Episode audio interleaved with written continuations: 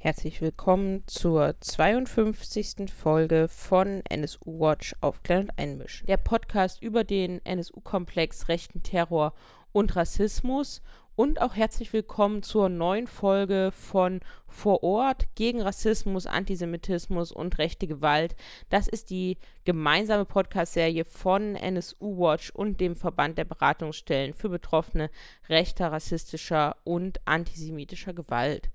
Und wie angekündigt, schauen wir heute nach Hamburg. Und als erstes hört ihr gleich ein Gespräch mit Abena. Sie ist schwarze Politikwissenschaftlerin, Empowerment-Trainerin und Aktivistin in community-basierten politischen Gruppen. Und danach sprechen wir mit Ibrahim Aslan. Er ist Aktivist und Überlebender der rassistischen Brandanschläge von Mölln 1992 und auch Aktivist beim Tribunal NSU-Komplex auflösen. Und beenden werden wir die Folge mit einem gemeinsamen Gespräch mit den Bildungsreferentinnen von Empower. Das ist die Beratungsstelle in Hamburg für Betroffene rechter, rassistischer und antisemitischer Gewalt. Nissa Gadi und Sarah Sott. Und mit ihnen allen sprechen wir über die Proteste in den letzten Wochen. Wir sprechen über Hamburger Verhältnisse, eine Stadt, die ein sehr weltoffenes Selbstbild und auch Image hat, was ja mit der Realität Betroffener von Rassismus und Antisemitismus und rechter Gewalt sehr weit auseinanderklafft und wir sprechen auch über die Frage von Solidarität. Im ersten Teil von Vor Ort in Hamburg sprechen wir mit Abena. Sie ist schwarze Politikwissenschaftlerin, Empowerment-Trainerin und Aktivistin in community-basierten politischen Gruppen. Hallo. Hallo. Es hat in den letzten Wochen lange gedauert, bis die Frage nach institutionellem Rassismus bei der Polizei und auch anderen staatlichen Institutionen nicht allein auf die USA bezogen wurde, sondern auch auf die Verhältnisse in Deutschland. Welche Ursachen dafür ähm, gibt es deiner Meinung nach, dass das so lange gedauert hat, obwohl die Diskussion über institutionellen Rassismus in Deutschland ja schon auch lange geführt wird?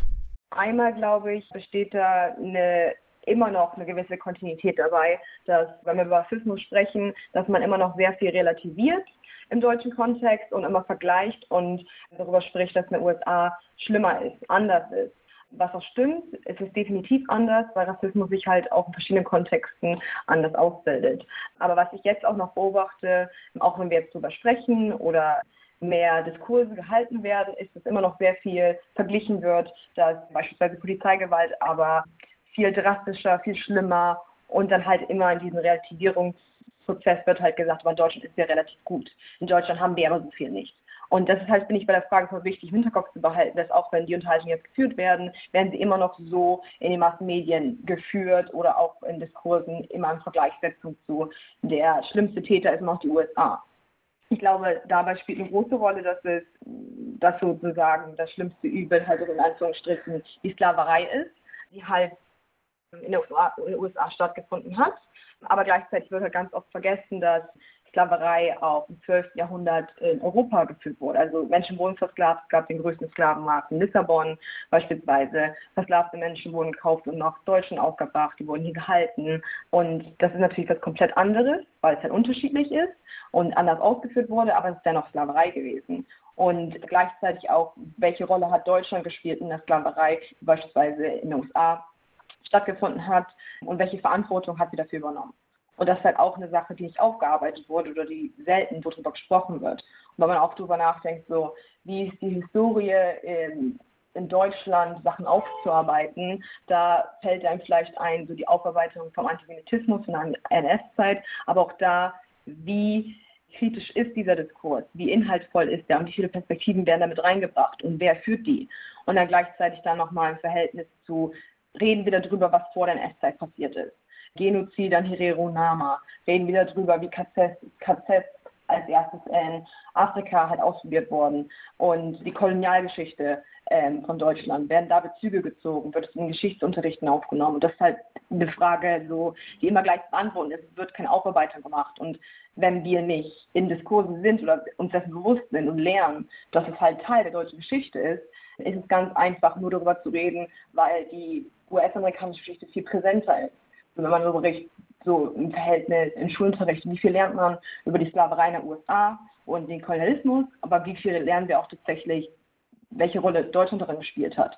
Reden viel über Spanien und Portugal und reden nicht über Deutschland. Dabei hatten die zehn Kolonien, auf Afrika glaube ich, ich hoffe, die Zahl ist richtig, und ähm, gleichzeitig auch über eine wahnsinnig lange Zeit. Und ich glaube, das ist auch ein großer Punkt, so dass solange antischwarzer Rassismus extrem in Bildung, Institutionen verharrt, äh, ist halt schwierig, nicht einfach auf medienbedingt und bildungsbedingt zu glauben, dass in der USA alles viel schlimmer ist, weil wir nicht mal dessen bewusst sind, wie, wie, wie wahnsinnig vorherrend das hier in Deutschland ist und strukturell bedingt und schon seit Jahrhunderten. Ich glaube, das wird einerseits das Wissen und andererseits die aktive Rolle in der Politik und in den Medien halt die ganze Zeit thematisieren, die USA als den Täter. Nun gibt es in Deutschland auch eine Black Lives Matter Bewegung, die in den letzten Wochen natürlich auch viel sichtbarer geworden ist. Und in der Öffentlichkeit und in den Medien wird diese Bewegung immer als eine relativ junge Bewegung beschrieben. Ist das deiner Na Meinung nach eine zutreffende Beschreibung?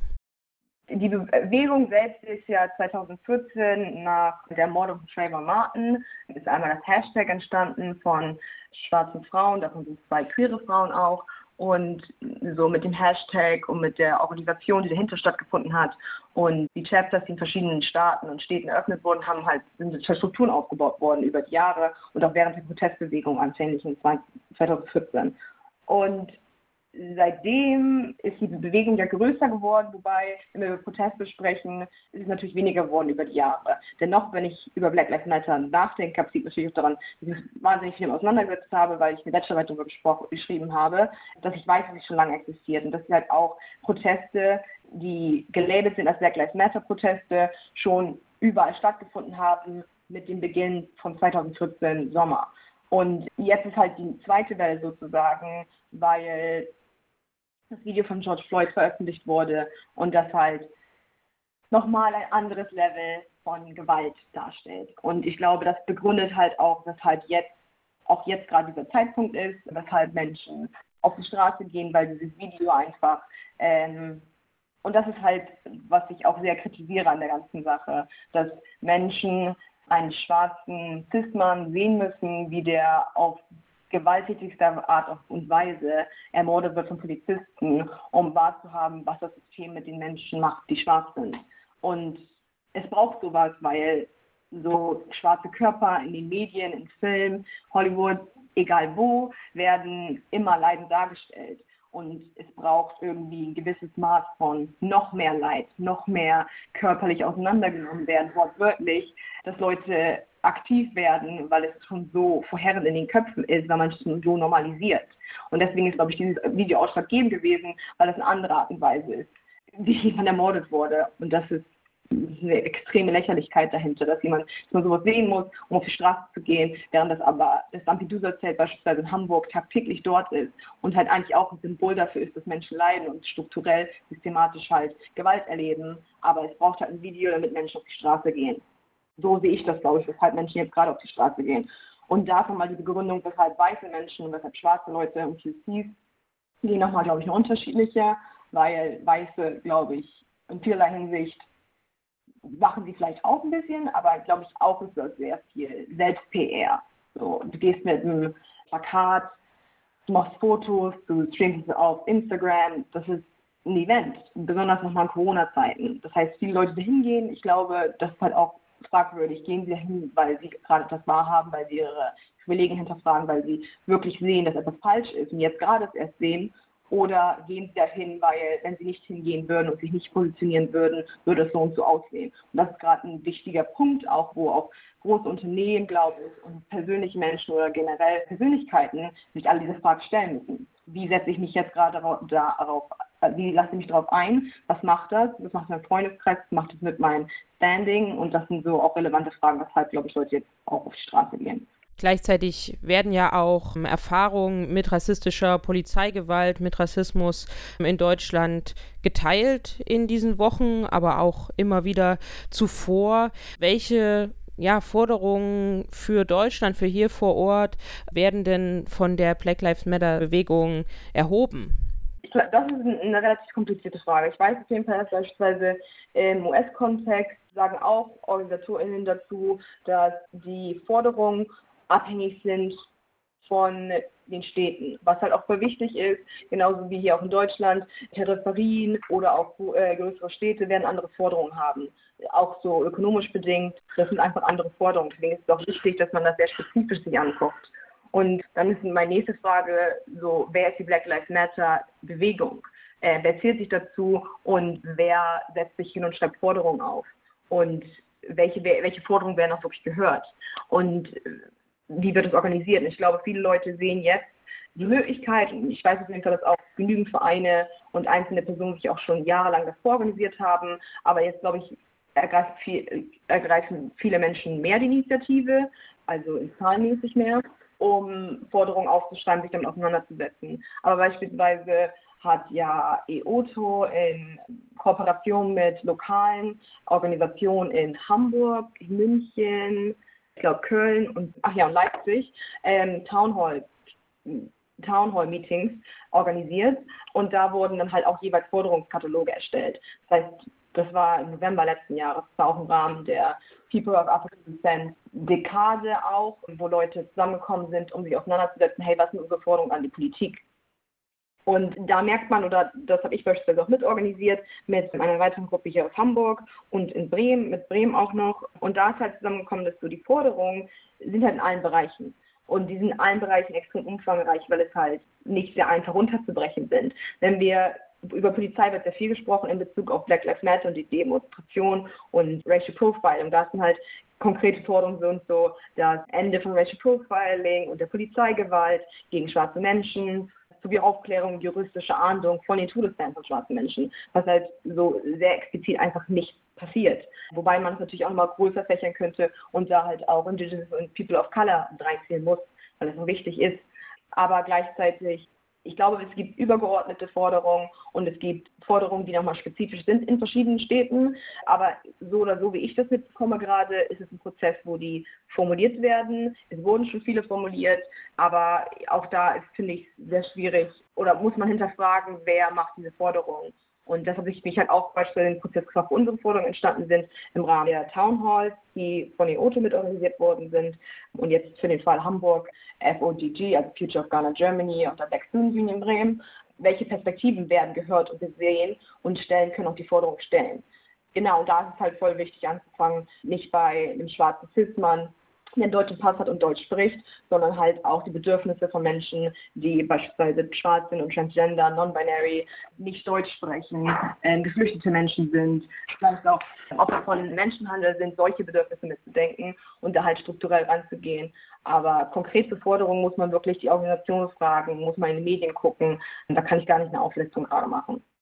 Warum ist diese Form der Selbstorganisation von schwarzen Communities so wichtig? Glaube, dass Selbstorganisation für schwarze Menschen sehr wichtig ist, weil wir nicht sicher sein können in der Gesellschaft, wie sie jetzt ist. Und ich meine nicht sicher im Sinne nur physisch, körperlich, sondern ich meine halt auch emotional, psychisch.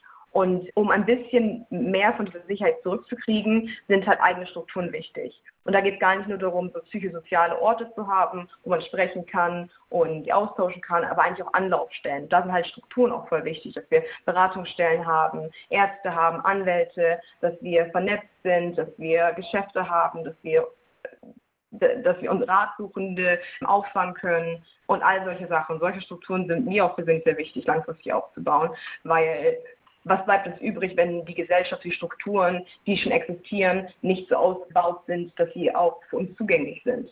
So, wenn wir jetzt mal ganz einfach beispielsweise um soziale Beratung, Jugendberatung, wenn es zum Beispiel um Aus, äh, Ausbildungsplätze geht, Werbung schreiben, all sowas. Wenn schwarze Kids beraten werden, du sollst lieber einen Job nehmen, der eine Ausbildung beispielsweise, du solltest nicht studieren, weil du studieren nicht könntest, weil du kein Arzt werden kannst und all solche Sachen wenn das gesagt wird von Lehrern. Dann brauchen wir Anlaufstellen, die dir die den Kindern vermitteln, dass sie halt Ärzte werden können, dass sie gerne studieren können, dass sie machen können, was sie wollen und nicht das von den Lehrern gesagt bekommen, das bleibt in ihren Köpfen und dementsprechend nur das machen, was andere von ihnen erwarten. Und das ist halt, was ich glaube, weshalb die Selbstorganisation wichtig ist, um das aufzufangen, was die Gesellschaft, die antischwarzen Rassismus betreibt, strukturell antischwarz aufzufangen was halt wahnsinnig viel Arbeit ist und eigentlich nicht die Aufgabe von uns Menschen sein sollte. Aber das ist so der einzige Weg, den ich sehe, um denen ein bisschen entgegenzuwirken und Menschen Raum zum Atmen zu geben und für sich selbst zum Identifizieren, zum Sein und weniger immer diese Projektionen, die auch eingerichtet werden, denen gerecht zu werden. In Hamburg gab es in den vergangenen Jahren immer wieder Fälle von rassistisch motivierter Polizeigewalt. Etwa im vergangenen Juni in Hamburg-Horn und auch rassistische Gewalt durch private Security-Firmen, wie etwa beim Tod von William Tunu Mbobda im April 2019 vor dem Uniklinikum Eppendorf. Hat sich an der Wahrnehmung und Auseinandersetzung mit institutionellem Rassismus in Hamburg seit dem Mord an George Floyd in Minneapolis etwas verändert oder hat die Veränderung schon stattgefunden nach dem Tod von William Tunu Mbobda? Also ich kann nicht vor der Zeit sprechen, vor der Ermordung von Mbobda, weil ich nicht hier in Hamburg gelebt habe. Ich bin hierher gezogen um denselben Zeitraum. Deswegen kann ich nicht sagen, kann ich über die Wahrnehmung oder Auseinandersetzung mit institutionellem Rassismus in Hamburg sprechen für davor. Was ich seitdem mal wahrgenommen habe, ist, dass Leute sich auf jeden Fall organisieren, Parallelstrukturen aufbauen und sich damit auseinandersetzen. Also zumindest in die Kreise, in denen ich bin. Gleichzeitig übernehme ich aber auch wahr, dass für viele die Auseinandersetzung mit Rassismus, also wenn ich jetzt über Menschen spreche, nicht so zugänglich ist, weil es halt nicht breit gemacht wird. Es sind schon so Gruppen, Organisationen, die nicht so groß sind, dass du davon wüsstest, als, weiß ich nicht, in Wilhelmsburg aufgewachsenes Kind, da und da kann ich hingehen, um mich damit und auseinanderzusetzen. Und deswegen ist es noch sehr, würde ich sagen, speziell, auf jeden Fall. Mm, was jetzt, was jetzt die Demonstration, obwohl nicht mal die Demonstration, besser gesagt, was der öffentliche Diskurs und wie man sich fühlt mit der ganzen Situation gemacht hat, denke ich, dass mehr Menschen Austausch suchen und mehr Menschen sich damit konfrontiert sehen, gezwungenermaßen sich auseinanderzusetzen, was heißt es für mich im deutschen Kontext. Und ich glaube, in der Sicht hat, in der Hinsicht hat sich das schon ein bisschen verändert, dass Menschen, mehr Menschen darüber sprechen. Und jetzt sehe ich auch von betroffenen Menschen, dass sie mehr die Unterhaltung suchen, mehr auch Strategien mit für Umgang und auch sich selbst organisieren wollen. Das habe ich auch sehr stark beobachtet, auf jeden Fall in den letzten, weiß nicht, Monat, dass Leute verhäuft Projekte starten wollen, sich organisieren wollen, äh, zusammenkommen wollen. Ist halt die Frage, wie langfristig ist das oder wie reaktionär. Äh, jetzt in Bezug so, wie sich zwei weißen Menschen und POCs verändern, das kann darauf kein besprechen, weil da wäre es mir, weil die Wahrnehmung ist halt eine, aber es ist noch zu kurz, um darüber zu sprechen, wie Menschen sich damit auseinandersetzen und tatsächlich Sachen tun. Weil es ist leicht, so auf eine Demo zu gehen, sich ein Buch zu kaufen und zu sagen, ich mache das und das. Aber ich habe nicht, noch nicht explizit anderes Verhalten wahrnehmen können von Menschen. Und das ist das, was wichtig ist und nicht so einfach nur, ich mache Sachen. Und das ist für mich das Ausschlag. Ja, und da es für mich das Ausschlaggebende ist, kann ich darüber noch nicht sprechen, so inwiefern ich was anderes wahrnehme, weil ich bis jetzt immer noch alles wahrnehme wie vorher. Auch in Hamburg sind am 6. Juni 2020, also vor rund einem Monat jetzt, knapp 15.000 Menschen bei der Black Lives Matter Demo auf die Straßen gegangen. Danach gab es weitere Fälle von rassistisch motivierter Polizeigewalt. Ähnlich wie in Berlin richtete sie sich insbesondere gegen schwarze Jugendliche. Was braucht es deiner Meinung nach, damit es zu realen Veränderungen kommt? Also in Bezug auf Polizei finde ich die Frage sehr schwierig weil es halt die Frage in den Raum stellt, wie reformiert man etwas, das von Grund auf einfach rassistisch ist. In der Historie, in der Tradition und der Umsetzung. Ich, ich finde es wichtig, auf jeden Fall zu reformieren und da wäre halt auch teilweise eine Antwort, weil es ja kurzfristig wohl Unterschiede machen würde. Und das wäre mir auf jeden Fall wichtig. Langfristig glaube ich aber, dass eine Institution, die ja einfach so rassistisch ist, schwer reformierbar ist. da es sehr viele Grundaufänderungen geben muss. Und ich weiß halt nicht, ob das durch eine Formation äh, stattfinden kann. Generell denke ich, ist Polizei etwas, was sehr reaktionär ist. Und ich sehe eher einen präventiven Ansatz. Was heißt das? In vieler Hinsicht Polizisten Aufgaben übernehmen, die auch Sozialarbeiter beispielsweise oder Experten im zu äh, psychosoziales Auffangen, Beratungsstellen, Anlaufstellen von der sozialen Arbeit aufnehmen könnten und sollten und da vielleicht auch besser aufgefangen werden, solche Menschen. Aber die Gelder sind halt im sozialen Arbeitsbereich nicht da. Anlaufstellen gibt es wenige und deswegen wäre es mir halt auch voll wichtig zu gucken, okay, wohin gehen die Gelder der Stadt, wohin gehen die Gelder des Staates, gehen sie in die Aufrüstung der Polizisten oder gehen sie um das Auffangen der Menschen, die wirklich soziale Bedürfnisse haben, gesehen werden müssen und da halt auch explizit werden Leute eingestellt, in Leitungspositionen gebracht, können die Arbeit machen mit ihren Perspektiven, die sie mitbringen, die schwarz sind, die People of Color sind, die Indigenous People sind und da halt auch of all genders. So. Und das wäre für mich eine wichtige, also so, so stelle ich mir halt vor zumindest, dass es, die Polizei ist, ähm, habe ich da auch auf jeden Fall gemischte Gefühle und weiß nicht, inwiefern da halt weil viele Leute sprechen schon über Veränderungen in der Polizei oder was man machen könnte, was man tun sollte. Aber ich stehe sehr skeptisch über, äh, gegenüber, weil ich nicht weiß, was für wirkliche Handlungsspielraum man hat mit so einer Institution, da noch etwas Gutes draus zu machen. Weil ich denke einfach, dass die Arbeit oftmals nicht bei der Polizei liegen sollte, sondern bei anderen Anlaufstellen, Beratungsstellen, die nicht gefördert werden und die von hauptsächlich weißen Menschen geleitet werden, sodass Leute, die, den, die dafür eigentlich mehr Anspruch drauf hätten haben müssen, aufgrund von struktureller, strukturellen Rassismus, sich da nicht aufgehoben fühlen, sich da nicht wohlfühlen, sich da nicht Beratung aufsuchen. Und dementsprechend ja, sich das auch reflektiert in der Arbeit von der Polizei. Jetzt hast du ja eben schon über deine Zweifel an dem Erfolg von Reformen gesprochen. Gleichzeitig wird es vermutlich kurzfristig nicht ohne Reformen gehen. Aus Perspektive der Hamburger Innenbehörde soll eine Reform sein die Ankündigung, dass sie eine Polizeibeschwerdestelle einrichten will die aber direkt beim Polizeipräsidenten angesiedelt sein soll. Was erwartest du davon? Naja, einmal fragt sich, so wer ist dafür zuständig für diese Polizeibeschwerdestelle? So müssen, wer ist der Beschwerdestelle übergeordnet? Dann, wie unabhängig kann so eine Beschwerdestelle sein, wenn sie direkt bei der Polizei angesiedelt ist oder beim Polizeipräsidenten? Gleichzeitig weiß ich halt, dass Polizisten aktiv Einschüchterungsmanöver betreiben, wie beispielsweise jetzt auch nach den Verhaftungen, nach den 6.6. Demonstrationen, wurden die Jugendlichen und Kinder noch von den Polizisten besucht und so gefragt gesagt hat, hey, wir sind keine Rassisten, hängt nicht mit den Leuten ab, die auf die Demos gehen. Und wenn du so eine Einschüchterungsversuche hast, nachdem die ganze Gewahrsamnahme am 6.6. schon so extrem übergriffig rassistisch war, frage ich mich halt so, was eine Beschwerdestelle ausmachen sollen. Dann haben sie die Namen der Menschen, die obviously sich nicht wohlfühlen mit der Art und Weise, wie sie ihren Job machen und dann bekommen sie noch einen Besuch von der Polizei und dann werden sie auch kein drittes Mal hingehen. Was ich damit sagen will, ist, Leute, die Opfer sind von Polizeigewalt, sind ja sowieso schon eingeschüchtert, weil sie wissen, so wie ist das Machtverhältnis von Polizei und dir. Und du bist dann auch ein migrantischer Mensch und dann sind noch ganz viele Fragen, so wie sicher ist dein Status und all solche Sachen. Wer kann tatsächlich das Angebot einer Polizeibeschwerdestelle in, in Anspruch nehmen? Wie zugänglich wird das gemacht? Und wenn jetzt schon gesagt wird, dass es direkt beim Polizeipräsidenten ist, ist das bei itself schon extrem einschüchternd, extrem sehr heuchlerisch, glaube ich.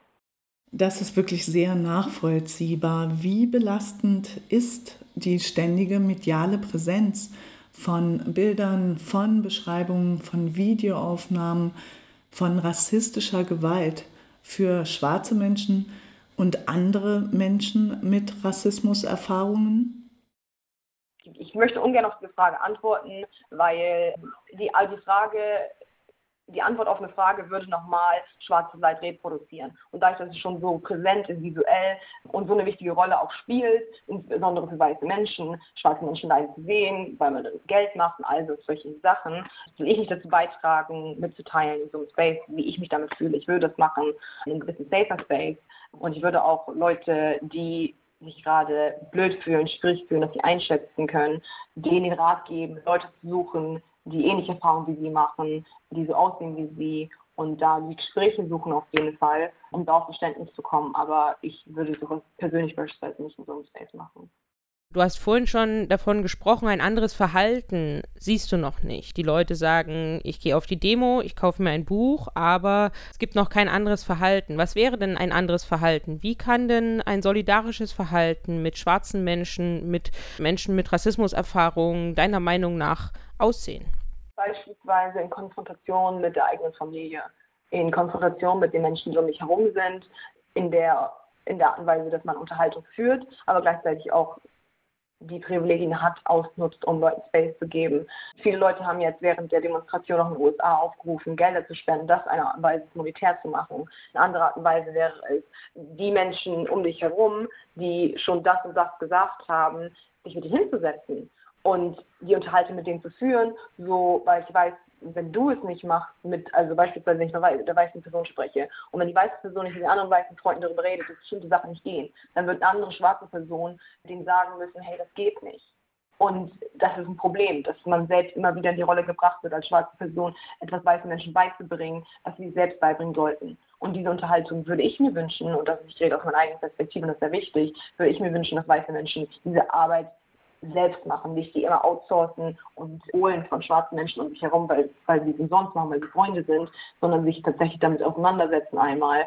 Mm. Und was ja auch wichtig ist, wenn es darum geht, nur halt Unterhaltung zu führen, nicht Raum einzunehmen. Ich, ich, glaube, es gibt sehr viele Sachen, die weiße Menschen jetzt gerade schon machen können. Oder auch POCs, die sich solidarisch zeigen wollen. Was eine schöne Aktion gewesen ist, die ich bei Demonstrationen beobachtet habe, ist eine Person bei der Demonstration unterwegs gewesen ist und Snacks und Getränke am Start hatte.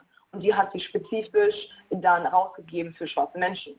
So, weil Demonstration für jeden Menschen erschöpft ist, allein wenn man in der Sonne steht und alle haben die, den Mundschutz, aber nochmal extrem emotional belastend. Und zu fragen, hey, wie geht's dir, hey, wie geht's dir, hilft auch nicht jedem Menschen. Und dann einfach so präventiv hey, sagen, hey, ich habe was Snacks hier, das war ein paar Sachen, das war eine extrem schöne Sache. Ich habe mir sie angeguckt und war einfach nur glücklich, dass jemand ein Bedürfnis wahrgenommen hat und dem zurecht geworden ist ich glaube, so selbst sich damit auseinandersetzen, was man machen kann und nicht andere Leute fragen, was kann ich machen, finde ich wichtig, aber gleichzeitig halt auch immer wieder gucken, dass du nicht gerade Entscheidungen für eine schwarze Person triffst.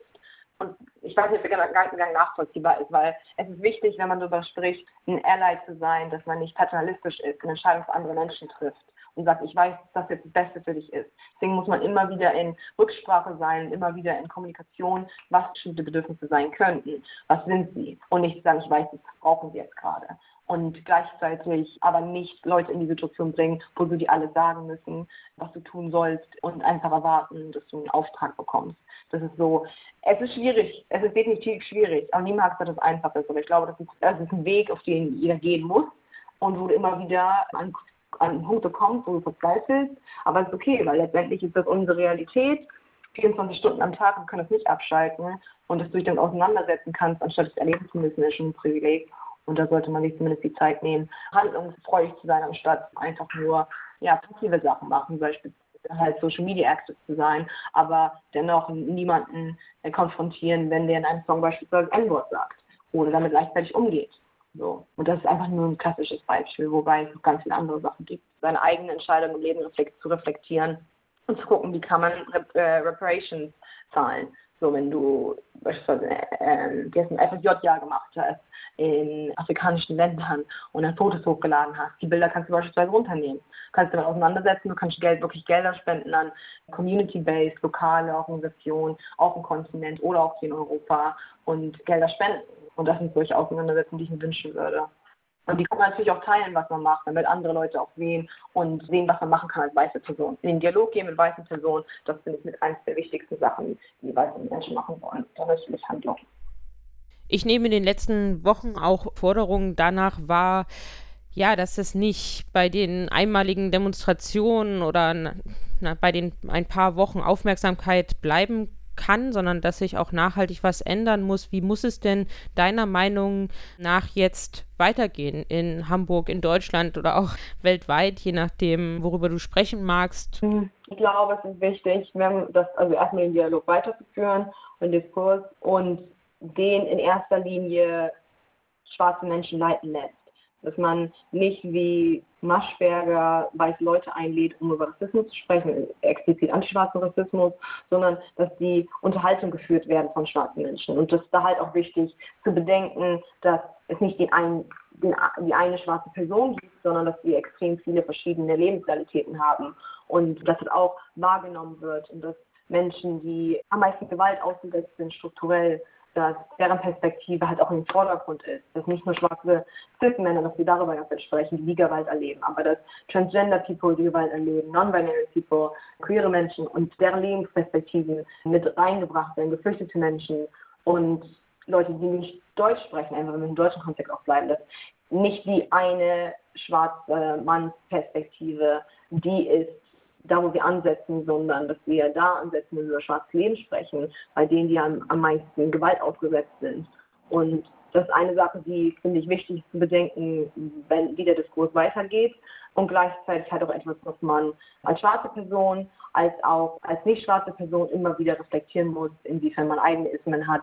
Und die halt nicht nur reflektieren muss, aber auch gleichzeitig in eine Handlung einschreiten muss. So. Und Spaces halt auch geben für die Auseinandersetzung mit solchen Sachen und Leuten auch Safer Spaces anbieten, damit sie sich sicher fühlen können, dass es eine Plattform geben in erster Linie. Und ich glaube, davon gibt es auf jeden Fall noch zu wenig. Dann bedanken wir uns an der Stelle für das Gespräch und dass du Zeit hattest, mit uns zu sprechen und auch hier im Podcast dabei warst. Vielen Dank. Vielen Dank euch auf jeden Fall. Wir freuen uns sehr, Ibrahim Aslan, dass du als Opfer und Überlebender der rassistischen Brandanschläge von Mölln am 23. November 1992 als Aktivist und Mitwirkender beim Freundeskreis in Gedenken an die rassistischen Brandanschläge von Mölln 1992 und als Aktivist des Tribunals NSU-Komplex auflösen heute hier im Podcast dabei bist. Herzlich willkommen. Na, vielen Dank für die Einladung. Danke für die Möglichkeit.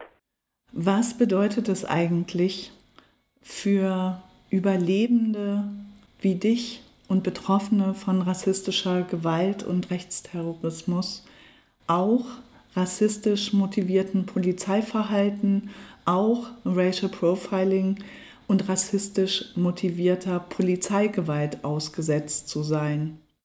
Ja, das ist eine sehr schwierige Frage sozusagen, weil wir sozusagen gewöhnt sind von diesen, von den beiden rassistischen Übergriffen, also aus dem, aus dem rassistischen Kontext, also aus dem äh, Kontext der Rassisten und Faschisten, aber auch aus der Polizei, ne? weil ich muss so sagen, aus meiner Perspektive erzählt, ist es so, dass es für mich Normalität geworden ist, von der Polizei angehalten zu werden oder äh, befragt zu werden und durchsucht zu werden. Das habe ich in meiner Kindheit sehr oft erlebt. Und ich bin mir ziemlich sicher, dass es Racial Profiling ist und, äh, und auch war, weil alle anderen Menschen, mit denen ich abgehangen habe, weiße Deutsche, nicht so behandelt worden sind. Und explizit, wenn man Betroffener ist von Rassismus, also wenn man so, ein, so einen Anschlag, sag ich mal jetzt so, überlebt hat von Faschisten und Rassisten, ist es äh, nochmals eine Deformierung und untragbar für Betroffene, wenn sie merken, dass sie nicht mal die Polizei anrufen können, wenn denen etwas passiert. Also wenn es tatsächlich so ist, dass jemand angegriffen wird, ermordet wird oder angezündet wird, dass man nicht einmal die Polizei reines gewissenshaft informieren kann, ohne äh, die Befürchtung zu haben, dass man nochmal Opfer wird von Polizeigewalt, von rassistischer Polizeigewalt. Und aus dem Grund bedeutet das für mich äh, sehr, sehr viel darüber zu sprechen. Es bedeutet für mich sehr, sehr viel, das zu thematisieren. Und es bedeutet auch für mich sehr, sehr viel, wenn ganz viele Menschen das ähnliche Thema thematisieren und über Polizeigewalt, über rassische Polizeigewalt sprechen, weil ich fühle mich dann wieder gespiegelt. Viele Leute vergessen, was für grundsätzliche, weitreichende Befugnisse Polizisten haben, wenn es beispielsweise um äh, die Möglichkeit der Festnahme, des Polizeigewahrsams etc. geht. Und ich fände es sehr gut, wenn du noch einmal beschreiben könntest, welche Auswirkungen es im Alltag hat, rassistischer Polizeigewalt, rassistischem Polizeiverhalten und Racial Profiling ausgesetzt zu sein. Ja, ich würde jetzt nicht sagen, viele vergessen es, viele möchten es auch nicht wahrhaben, beziehungsweise möchten auch nicht über dieses Thema sprechen, weil sie ja selbst nicht davon betroffen sind. Also ich würde äh, jetzt nicht einfach sagen, dass Menschen das vergessen. Also für uns ist es so, viele Sachen der Polizei, also viele rassistische Übergriffe der Polizei, darüber spricht ja diese Gesamtgesellschaft gar nicht. Auch die Medien versuchen das zu verheimlichen. Und wenn wir das Beispiel nehmen, NSU, da, weil wir alle da mitbekommen haben, wie die Polizei mit den Familien umgegangen ist und wie die Befragungen liefen, aber auch wie die Polizisten und Poliz äh, Polizeibeamten beispielsweise nach dem Nagelbombenanschlag in der Kölner Kolbstraße Häuser durchsucht haben, und zwar von Migranten und Migrantinnen.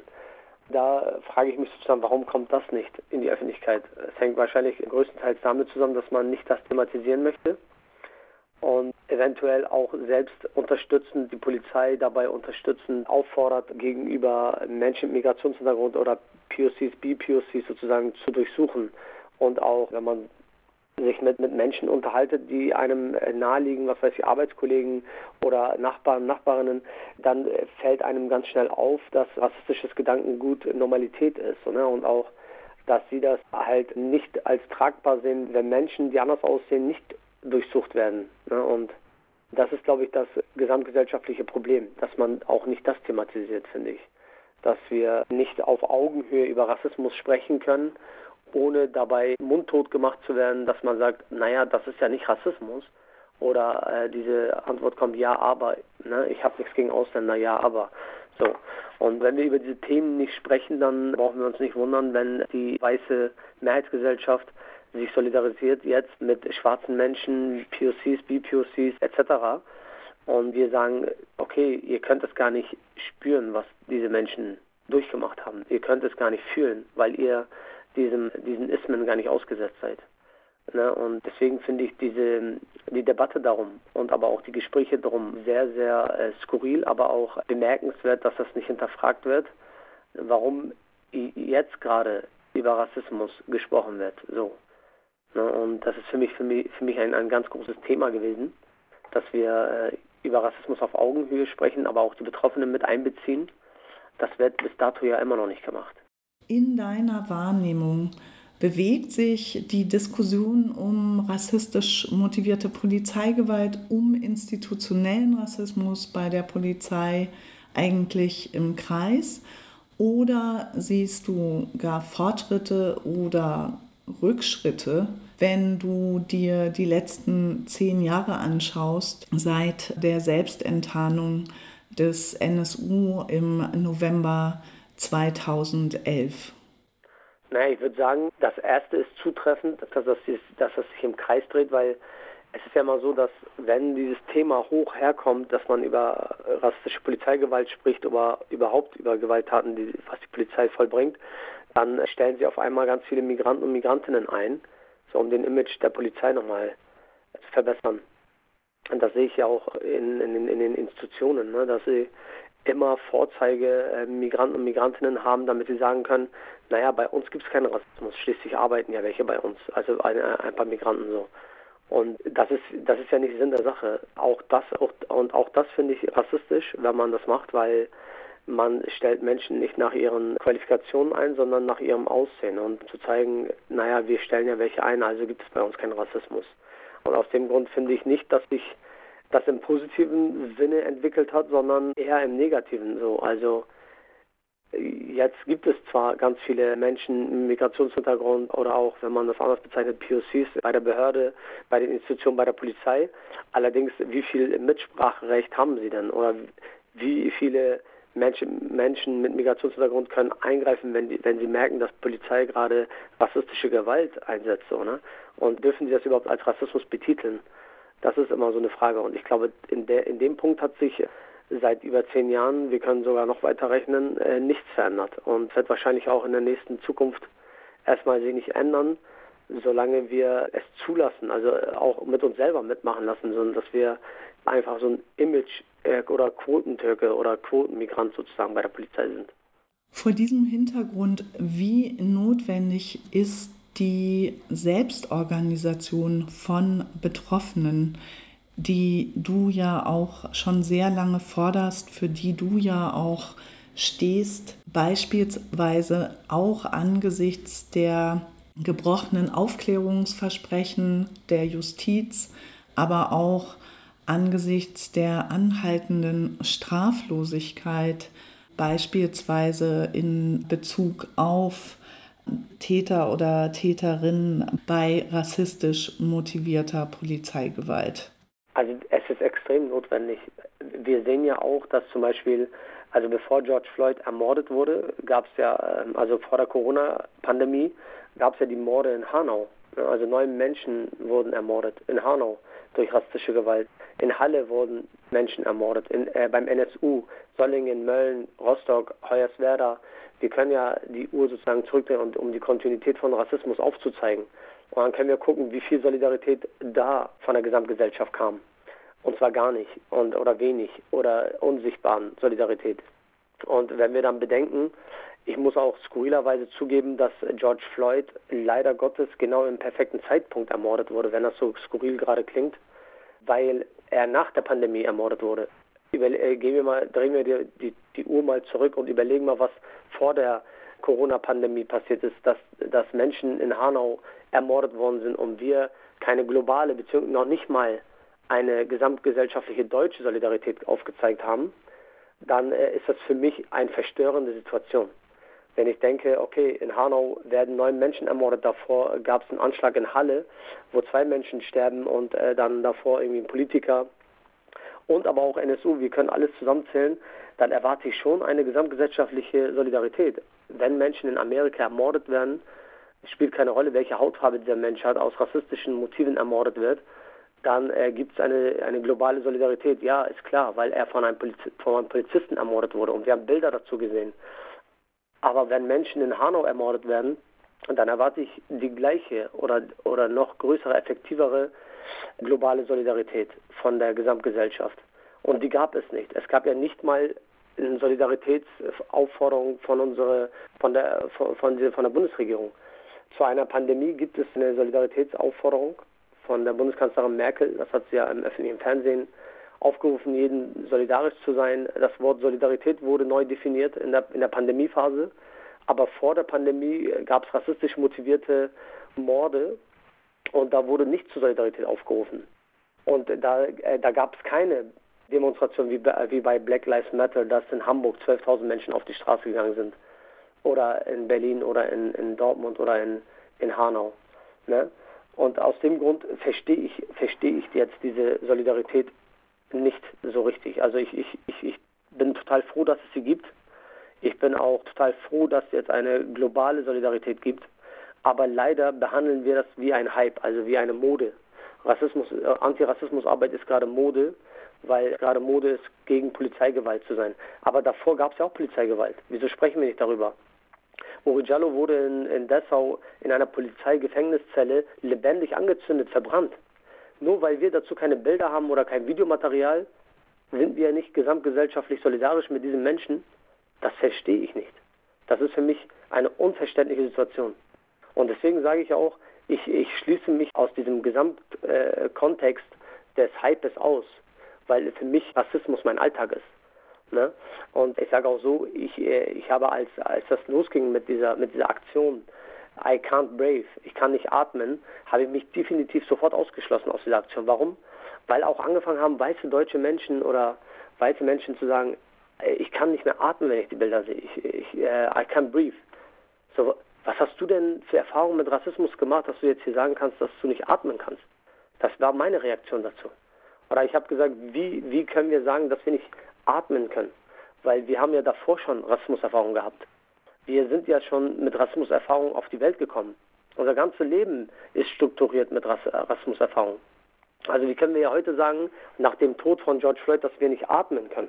Wir konnten ja davor schon nicht atmen. Beziehungsweise ich schließe mich komplett aus und sage, ich werde weiter atmen, beziehungsweise ich atme immer noch, weil äh, das bezeugt auch, dass ich immer noch Widerstand leiste gegen Rassismus. Ne, das ist ein, ein Zeichen. Mein Atem ist auch ein Zeichen gegen Rassismus und Faschismus. Und aus dem Grund finde ich, dass wir eine gesamtgesellschaftliche Solidarität entwickeln müssen, mit Betroffenen äh, gemeinsam. Ansonsten haben wir wieder dieses, was in den 80er, 90ern passiert ist, dass wir Aktivisten haben, die für schwarze Menschen sind, dann haben wir Aktivisten, die für POCs sind und, und dann haben wir Aktivisten, die in der kurdischen Community aktiv sind und Aktivisten, die äh, Weiße sind irgendwie und wir trennen uns alle voneinander. Und genau diesen Eindruck habe ich gerade und das, das darf nicht entstehen. Also wir sind alle von dem gleichen Rassismus betroffen und von dem gleichen Faschismus betroffen, so wie George Floyd und finde das halt sehr, sehr fragwürdig, wenn wir uns, äh, uns äh, so in Gruppierungen organisieren. Ich finde, wir müssen uns gesamtgesellschaftlich organisieren, wenn wir Antirassismusarbeit machen wollen. Und aber auch, es muss den privilegiert weißen Menschen klar sein, dass sie privilegiert sind, dass sie nicht rausgehen können und sagen können, ich bin auch von Rassismus betroffen. Das ist leider so. Das muss man auch benennen. Auch in dieser äh, Corona-Pandemie hat es sich bewiesen, ich habe mit diversen Menschen telefoniert und auch mich unterhalten, die weiß sind und die gesagt haben, naja, ich bin nicht zu diesen Demonstrationen gegangen zum Beispiel, weil ich hatte, äh, ich musste mich ja auch selbst schützen vor Corona und so. Aber diese Menschen, die bei dieser Demonstration waren, der größte Teil, die waren ja POCs und BPOCs, die hatten vor einer anderen Pandemie Angst. Die hatten vor einer, vor einer anderen Gewaltangst, die sie, die sie seit, seit ihrem Leben seit ihrem Lebensanfang verfolgt. Und das ist Rassismus. Und für sie gibt es keine Alternative, außer aus sich auf die Straße zu gehen und zu demonstrieren. Ne, und äh, da, da, können sich zum Beispiel weiße Aktivisten ausschließen, weil sie sagen, okay, ich möchte nicht mich jetzt anstecken mit Corona. Ich kann jetzt zu Hause bleiben und von zu Hause aus demonstrieren. Das können POCs und BPOCs nicht. Du hast das schon angesprochen, man muss sich seiner Privilegien, vor allen Dingen als weiße Aktivistin, bewusst werden. Wie erlebst du das in Bündnissen, wenn es eben kein oder zu wenig Bewusstsein für diese Privilegien gibt? Was muss sich da ändern, auch für zukünftige antirassistische Bündnisse? Also die Antwort von Albena fand ich, fand ich ja optimal. Das ist ja auch meine Antwort. Also ich finde, wir müssen halt viel mehr Experten und Expertinnen von Rassismus definieren. Wer sind sie? Natürlich sind das die Menschen, die betroffen sind von Rassismus. Also das ist meine persönliche Einstellung dazu. Und ich finde es halt sehr, sehr schwierig, dann auch dort Aufklärungsarbeit zu leisten. Beispielsweise, ich muss nicht zu einer Veranstaltung gehen und die Weißen davon überzeugen, dass sie privilegiert sind. Das ist zum Beispiel nicht meine Aufgabe, aber ich mache es trotzdem. Warum? Weil ich immer wieder sehe, dass auch dort noch nicht das angekommen ist, dass sie privilegiert sind. Aus dem Grund finde ich, Aufklärungsarbeit muss definitiv geleistet werden, aber ich, ich sehe auch nicht, dass das meine Aufgabe ist. Meine Aufgabe sehe ich in ganz, ganz anderen Feldern, als äh, weiße Deutsche aufzuklären. Wo siehst du denn deine Aufgabe? Also meine, meine Aufgaben sehe ich in dem Punkt, dass ich Widerstand leiste. Äh, das ist mein erster Punkt natürlich, also dass ich immer wieder Widerstand leisten werde, solange es Rassismus gibt. Und dass ich Betroffene vernetzen möchte. Also ich, ich sehe meine Aufgabe dass ich Betroffene empowere. Ich möchte, dass, dass, dass Betroffene in Institutionen beispielsweise arbeiten, eigene Institutionen gründen, selbst sich organisieren, dass sie beraten, in Beratungsstellen arbeiten, dass sie Erfahrungsaustausch machen können, dass sie auch tatsächlich staatlich bezahlt werden für diese, für diese ganzen Sachen, weil sie für mich die Experten und Expertinnen sind von Rassismus. Und ich finde auch, dass wir halt ganz viel noch machen müssen, um diese Menschen mit ins Boot zu holen und auch sie zu überzeugen, dass sie tatsächlich die Experten und Expertinnen sind. Denn viele Menschen, die betroffen sind von Rassismus und Faschismus, die wissen gar nicht, dass sie in diesem Punkt privilegiert sind, also dass sie hervortreten müssen und auch äh, das einfordern müssen, dass sie die Experten und Expertinnen sind. Das sind da, da, in diesen Bereichen sehe ich zum Beispiel meine Aufgabe. Ich sage jetzt nicht, das ist Zeitvergeudung, ne? es ist im Gegenteil. Also wenn ich, egal wo ich bin, äh, natürlich spreche ich dieses Thema an, dass ich und es ist auch ganz klar, glasklar, wenn ich das anspreche, ist es, ist es ganz was anderes, als wenn das zum Beispiel ein weißer Aktivist anspricht. Dieses Thema, dass das Weiße privilegierter sind als als POCs oder BPOCs, ne? das ist ein ganz anderer Schnack. Ich werde natürlich nicht kritisiert in diesem Punkt, weil ich darf es ja auch ansprechen. So. Und äh, ich finde es auch richtig, dass ich das anspreche. Ich, ich, ich, ich finde nur, dass wir in diesem Zeitpunkt äh, stehen müssen jetzt mittlerweile, dass es klar sein muss, dass es eine Selbstverständlichkeit ist, das, was wir sagen. Aber es ist ja nicht so.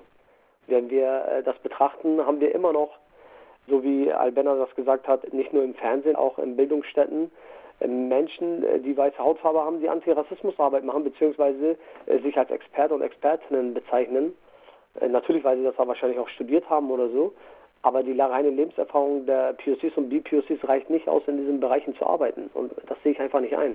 Welche Solidarität wünschst du dir und wie kann solidarisches Verhalten mit schwarzen Menschen, mit BPOC aussehen und welche Schwierigkeiten und Notwendigkeiten siehst du da auch in Bezug auf zukünftige Bündnisse? Wie soll es weitergehen? Was wünschst du dir? Wir erstmal über Rassismus auf Augenhöhe sprechen müssen. Also definitiv müssen wir alle Menschen ansprechen, die von Rassismus betroffen sind. Da, dazu gehört für mich auch homosexuelle Menschen, bisexuelle, transsexuelle, schwerbehinderte Menschen. Ne? Und wenn wir sie nicht alle mit ins Boot holen, dann relativieren wir das so. Und ich finde das halt, äh, dann, dann finde ich das halt schwach, weil Rassismus betrifft nicht nur schwarze Menschen. Und ich finde, dass die Solidarität, genau wie ich das vorher geschildert habe, sein muss. Also es, es muss eine gesamtgesellschaftliche globale Solidarität geben, auch wenn Menschen ermordet werden, deren Eltern türkeistämmig waren. Wir müssen auch über Solidarität sprechen, wenn wir keine Bilder vors Augen haben, wenn wir, wenn Menschen über Rassismuserfahrungen sprechen. Wir müssen nicht unbedingt einen Videobeweis dafür haben, um Solidarität zu entwickeln. Und wir müssen Solidarität nicht als ein Hype-Thema nehmen, sozusagen als Mode, sondern äh, als eine Lebenseinstellung. Also das gleiche gilt natürlich auch für Antirassismusarbeit. Antirassismusarbeit gibt es nicht erst nach dem Tod von George Floyd. Antirassismusarbeit gab es schon davor. Es gab schon in, im Nationalsozialismus Antirassismusarbeit. Ne? Und auch äh, das müssen wir thematisieren, finde ich. Und wenn wir dann darüber sprechen, was die Notwendigkeit ist, um, um Bündnisse äh, zusammenzubringen, dann finde ich schon, dass wir, was ich eben gerade auch erwähnt habe, darüber sprechen müssen, wie können wir uns vernetzen wie können wir auf Augenhöhe uns vernetzen. Das ist ganz wichtig. Also ich finde das total kontraproduktiv, wenn zum Beispiel BPOCs und POCs in verschiedenen Projekten arbeiten. Ich finde es auch total kontraproduktiv, wenn weiße deutsche Aktivisten aktiv werden und Antirassismusarbeit machen, ohne die POCs oder BPOCs einzubeziehen. Äh, ich finde das genauso kontraproduktiv, wenn es umgekehrten Rassismus gibt in Kontexten und dann dadurch halt die Arbeit sich aufspaltet. Was weiß ich, wenn Kurden und Türken nicht aufeinander zugehen können, weil sie, äh, weil sie erstmal über ihren eigenen Rassismus sprechen müssen. Das ist, finde ich, alles kontraproduktiv, wenn wir über Antirassismusarbeit in Deutschland sprechen wollen. Äh, es geht nur zusammen und äh, zusammen geht es nur, wenn wir tatsächlich schauen, welchen gemeinsamen Feind wir haben, also welchen gemeinsamen Problem wir haben. Und unser gemeinsames Problem ist leider Gottes, also wenn ich jetzt über Deutschland spreche, der Rassismus, der von Deutschen, weißen Deutschen ausgeht.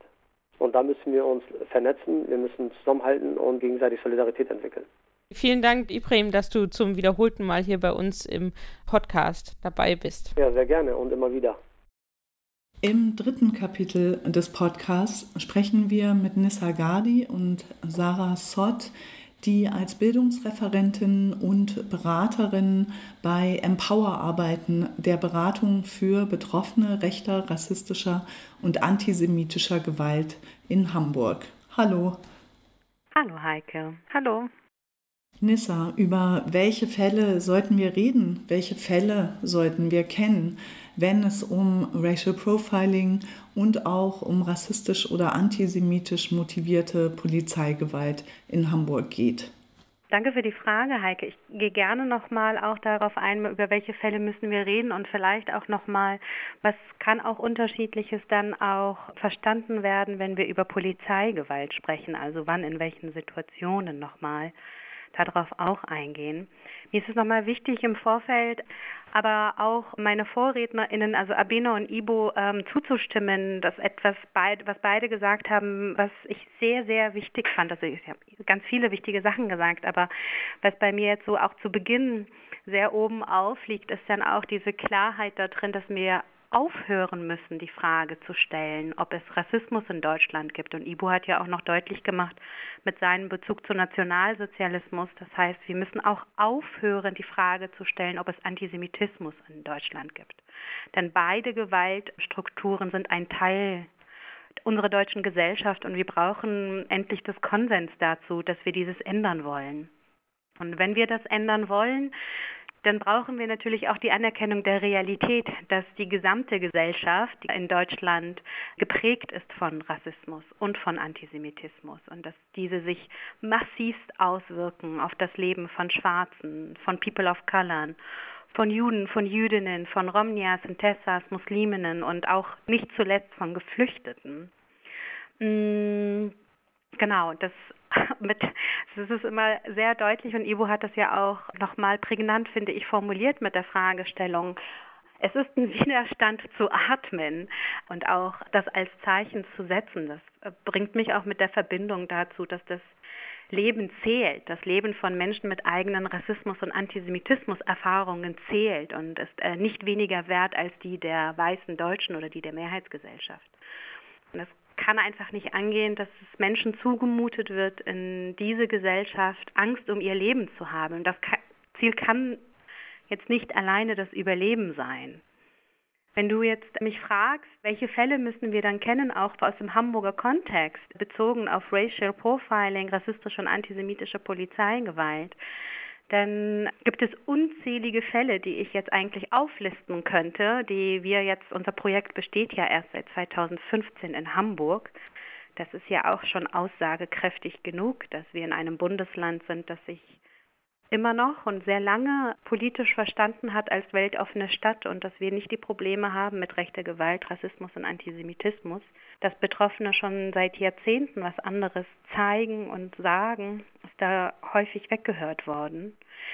Naja, also worauf ich hinaus will, seit über fünf Jahren bekommen wir verschiedenste Fälle von Betroffenen, die Polizeigewalt erleben, auch kommen die auch bei uns im Projekt an, Betroffene, die Beratung und Unterstützung brauchen. Ich hatte das schon letztens auf einer Veranstaltung erwähnt und kann das auch gerne in diese Runde teilen. Also als George Floyds Tod dann auch medial so sichtbar wurde und auch durch das Video auch nochmal der Slogan I can't breathe in den Fokus dann auch geraten ist, mussten wir schon als Projekt direkt an einem Fall denken, den wir Ende letzten Jahres schon auch hatten von einer schwarzen deutschen Frau, die aus dem Nichts von der Polizei angegriffen wurde als die einzige schwarze Person mit anderen weißen Menschen unterwegs, massiv gewaltvoll zu Boden gedrückt wurde von drei Beamtinnen und sie auch gesagt hat, dass sie nicht atmen kann und hört dann nur in der Situation, wie ein Beamter sagt, das ist mir egal. Solche Fälle sind nicht fremd in Hamburg und auch nicht in Deutschland. Es ist eins zu eins die gleiche Technik, die die Polizei verwendet, auch in Hamburg hier ersichtlich. Solche Fälle müssen wir ernst nehmen. In der Situation gab es niemanden mit Videos, die das gezeigt haben. Aber ich würde auch Ivo zustimmen. Es ist die Frage, was, welche Aufmerksamkeit braucht es für spezielle Fälle, damit endlich deutlich wird, dass wir vorankommen müssen, wegkommen müssen von diesen Einzelfallberichten dahin, dass Rassismus und Antisemitismus als gesamtgesellschaftliches Problem ernst genommen wird, dass dann wirklich ernsthaft institutionelle und strukturelle Veränderungen vorangebracht werden.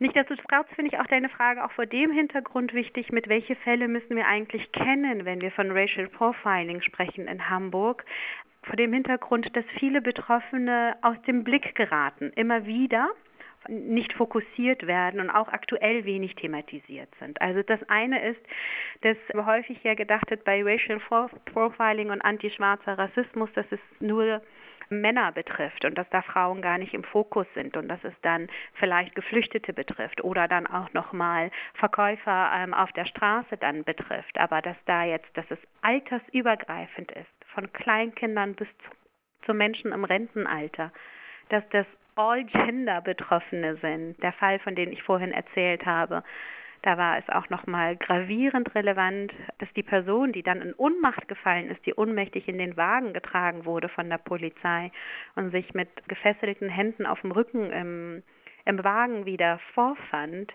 dass BegleiterInnen von ihr darum kämpfen müssten, dass sie als Frau anerkannt wird, weil sie auch von Beamten entsprechend auch angefasst wurde.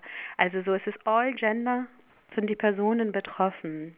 Und über alle Schichten hinweg Das heißt, es interessiert niemanden auf der Straße, ob jemand arbeitslos, Arbeiterin ist oder ein Professor oder Professorin. Das ist nicht ersichtlich. Das, was ersichtlich ist, ist dann der rassistische Blick. Wenn wir über Fälle sprechen und wen das dann betrifft, auch in Bezug auf Racial Profiling, müssen wir über Musliminnen sprechen als Betroffene. Also und da auch genauso Jugendliche bis Alte, Frauen, Hijabis bis hin zu muslimischen Männern. Wir müssen gerade auch in Hamburg über Romnias und Sintessas äh, sprechen, die tagtäglich an verschiedensten Stellen in Hamburg konfrontiert sind mit Racial Profiling. Mm, und teilweise leben sie seit mehreren Generationen hier in Hamburger Stadtteilen oder sind Hamburgerinnen, Hamburger durch und durch oder sind dann Neuhamburgerinnen und da wird kein Unterschied gemacht. Also die Bandbreite von Betroffenen von rassistischer Polizeigewalt, von Racial Profiling ist weit. Und die wird noch weiter, wenn wir sozusagen nicht dieses jetzt aktuell mehrheitlich diskutiertes Profiling uns angucken. Also medial gab es auch vor zwei Monaten beispielsweise einen Angriff auf einen schwarzen Mann mitten in einem gut betuchten Stadtteil, Einsbüttel in Hamburg, wo es dann auch nochmal um die sogenannte Task Force Drogen, also Drogenpräventionsmaßnahmen vermeintliche der Polizei geht. Genau, also dass wir solche Beispiele von Racial Profiling aktuell diskutieren, ist gut und richtig und rassistische Polizeigewalt oder Polizeigewalt findet aber auch beispielsweise statt, wenn Betroffene Anzeigen erstatten möchten bei der Polizei. Also die Betroffenen berichten, wie durch Polizeibeamtinnen rechte, rassistische und antisemitische Vorfälle bagatellisiert werden oder Beamtinnen keine Straftat erkennen wollen. Nicht zuletzt den Betroffenen wieder Gewalt angetan wird, also sie wieder reviktimisiert werden, indem sie als Schuldige für die Situation dargestellt werden. Das bewegt sich in sowas wie, ja, warum mussten Sie sagen, dass Sie Jüdin sind oder warum haben Sie einen Kippa getragen, bis hin zu, ja, jetzt kommen Sie mit der Rassismuskeule, das müssen Sie sich doch vorstellen, für die Person ist das jetzt auch nicht leicht gewesen. Oder es wird tatsächlich positiv argumentiert für die Täterinnen und Täter, warum das nachvollziehbar ist, was sie gemacht haben. Das ist alles nicht Aufgabe der Polizei und das zeigt sehr, sehr deutlich, wie da so eine wiederholte Gewalt in zweifacher Version nochmal auch stattfindet.